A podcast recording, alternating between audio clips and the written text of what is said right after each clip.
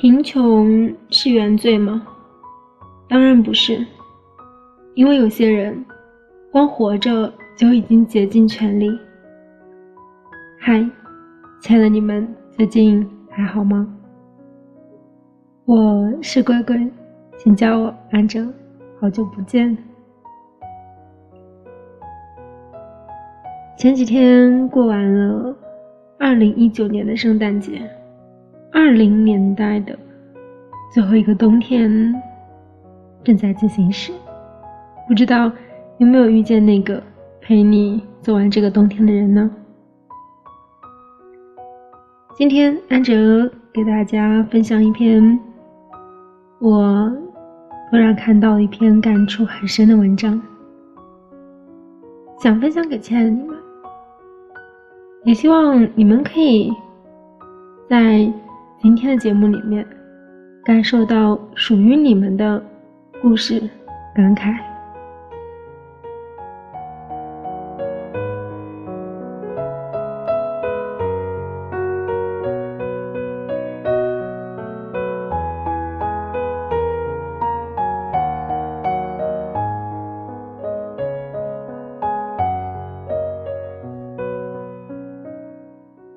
见过凌晨一点的廉价群租房吗？有位摄影师为了记录底层人民的生活，在廉价房里面生活了五年。他说，生活在那里的人都很压抑。房间里通常有一张床、一张桌子和一个壁橱。一米的小床已经占了近一半的空间。却让人连腿也无法伸直。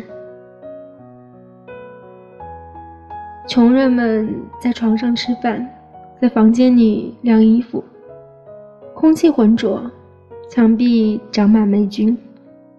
狭小的公共浴室甚至站不下一个成年的男子。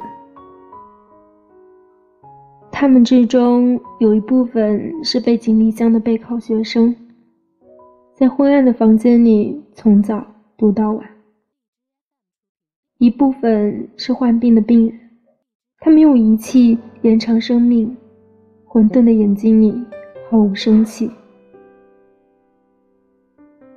还有一些是无人赡养的老人，只能在这里度过苍老的一生。看到他们，你会觉得人生真的太苦了。可是，如果能选择，谁又愿意这样活着呢？在一个城市繁华喧闹的背后，在我们看不到的阴暗角落，有很多如草芥般被人遗忘的人生。有人天生好命，挥金如土；也有人夹缝求生，负重前行。前几天。河南一位四十八岁的男子，在外打工，患病后回焦作治疗。他患的是冠心病，手术前检查时，医生跟他说，大概要花十万元的治疗费。男子听后沉默了，借故将妻子支开，自己则悄悄地离开了医院，再也没有回来。他正在上大四的儿子急坏了，调监控、发传单、找电视台、找广播，只为找到自己的父亲。然而，几天后，父亲找到了，却已经离世。果然，世界上只有一种病，就是穷病。这件事最令人难受的是，冠心病并不是绝症。四十八岁也正值壮年，十万块钱，对于一个富二代来说，也许只是一顿高级料理的餐费，一夜的酒吧潇洒费。可是十万块钱对于一个贫困家庭来说，实在是太多太多了。为了不拖累家人，他选择离家出走，孤独的一个人面对死亡。太难受了。前段时间，我的朋友圈被一个姑娘刷屏了。那是贵州一位二十四岁的女大学生，体重才四十三斤。你能想象吗？成年人体重才二十一点五公斤。父母相继去世，弟弟又患有间接性的精神病，一家都没有收入来源。他和弟弟只能靠着每月三百元的低保，残喘偷生。最困难的时候，他一天只吃一个馒头。为了给弟弟治病，他用糟辣椒拌米饭吃了整整五年。你能说他不努力吗？为了上大学，他申请了助学贷款；为了解决生活费，他拖着瘦弱的身躯做了两份兼职。终于，长期严重的营养不良，加上积劳成疾，他病倒了。医生说，他的心脏瓣膜损伤已经达到了重度。太多人无法理解，为什么会有人为了十万元而放弃自己的生命？为什么有人能够每餐都吃着糟辣椒拌米饭？是肉不好吃吗？可是。这一个个令人无法理解的事情背后，藏着的才是真实的世界。十二月三日，南京的出租屋里，一位四十八岁的外卖小哥猝死了。屋外的外卖电动车还在充着电，屋里的电饭煲内还热着饭和咸肉，桌上还有两盆剩菜，煮青菜和大蒜炒蛋。外卖小哥的身上还穿着工作服。十多年前，他就和妻子离异了。二十二岁的儿子也不大爱和他说话。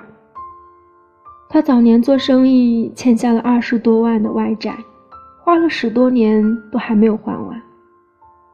由于身负债务，他不得不打拼，挣的钱除了还债，就是供孩子上学。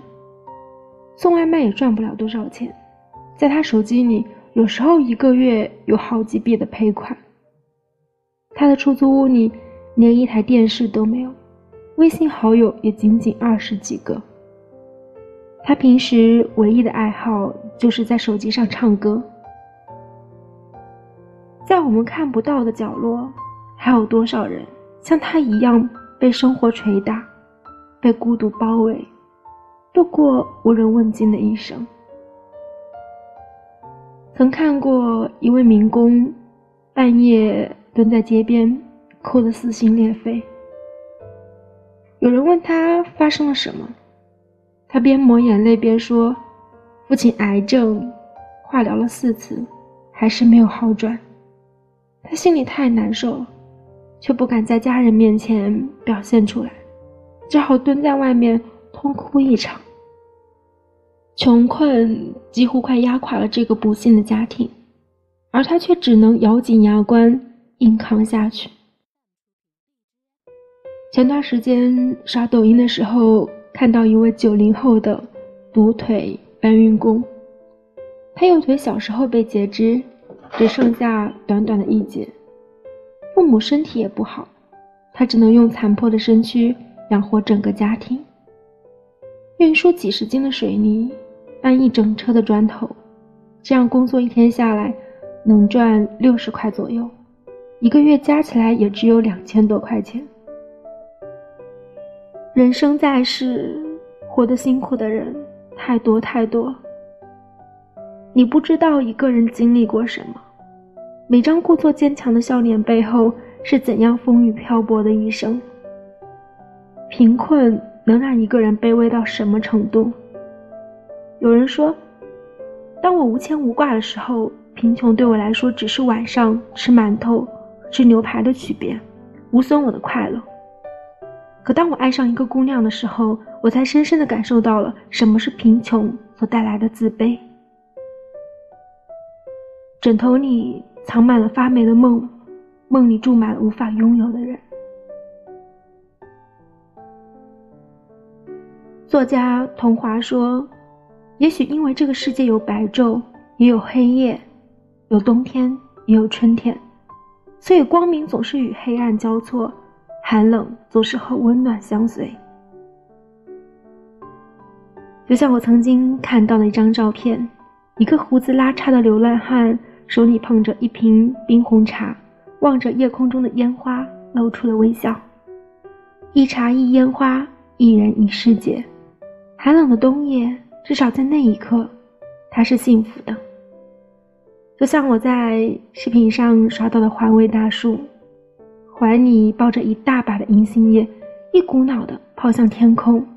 他像个孩子一样，在飘落的树叶里转圈圈。他说：“工作很辛苦，该耍的时候还是要耍。笑也一天，哭也一天，愁也一天，也就是这么回事。”就像。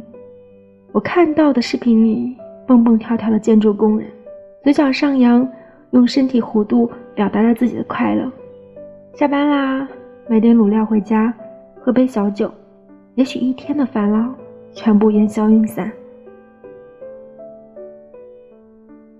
生计艰难，但至少此刻的我还能哼着小曲，跳着舞步，享受快乐。就像。我看到的新闻里，公交车司机遇到了一个因为着急上学上错了公交车的小女孩。小女孩差点哭出来时，司机师傅说：“保证不让她迟到。”结果还提前了半个小时到达。一周以后，小女孩又上了他的车，把一包蛋卷塞给了他，还对他说：“你是我交到的第一个朋友。”收到礼物的司机师傅说。简直幸福死了！这就是这座城市下的众生相。这个世界也许很残酷，但却会在不经意的时候向你露出温柔。马伯庸在小说《长安十二时辰》里有一段台词我很喜欢：主人公张小敬为了守护长安城，出生入死。拼命到底。别人问他：“你做这一切到底是为了什么？”他说：“你曾在国语前后登上过大雁塔顶吗？那里有一个看塔的小沙弥，你给他半吊钱，就能够偷偷攀到塔顶，看尽长安的牡丹。小沙弥攒下的钱从不乱用，总是偷偷的买来河鱼去喂慈恩寺边的小猫。”深道房里有一个专做碧螺饼的老头，他选的芝麻粒很大，所以饼刚出炉时味道极香。我从前当差，都会一早赶过去守在房门，一开口就买几个。还有，普恩寺的雕糊饭，初一十五才能吃到，和尚们偷偷加了灰牛，口感可真不错。东市的阿罗约是个驯骆驼的好手，他的毕生梦想是在安逸坊。这个产业娶妻生子，彻底扎根在长安。长兴坊里住着一个姓薛的太迟公，庐陵人，每天晴天无雨的半夜，必去天津桥上吹笛子，只为用月光洗涤笛声。我替他遮过好几次犯夜惊的事儿。还有一个住在崇仁坊的舞姬，叫李十二，雄心勃勃的想比肩当年公孙大梁。他练舞跳的脚跟磨烂，不得不用红绸裹住。哦对了，盂兰盆节放河灯时，满河皆是烛光。如果你沿着龙首渠走，会看到一个瞎眼阿婆沿渠叫卖折好的纸船，说是为他孙女攒付铜簪。可我知道，他的孙女早就病死了。我在长安城当了九年不良帅，每天打交道的都是这样的百姓，每天听到的、看到的都是这样的生活。对达官贵人们来说，这些人根本微不足道。这些事儿更是习以为常，但对我来说，这才是鲜活的、没有被怪物所吞噬的长安城。在他们身边，我却感觉自己活着。为了这些微不足道的人过着习以为常的生活，我会尽己所能。我想要保护的是这样的长安。我这么说，你能明白吗？光鲜亮丽的，纸醉金迷的，令人羡慕的，只是少数。但即使是再普通不过的我们，也有资格用力去爱，用力去拥抱生活里的每一个瞬间。愿我们即使身处黑暗，仍向往光明。共勉。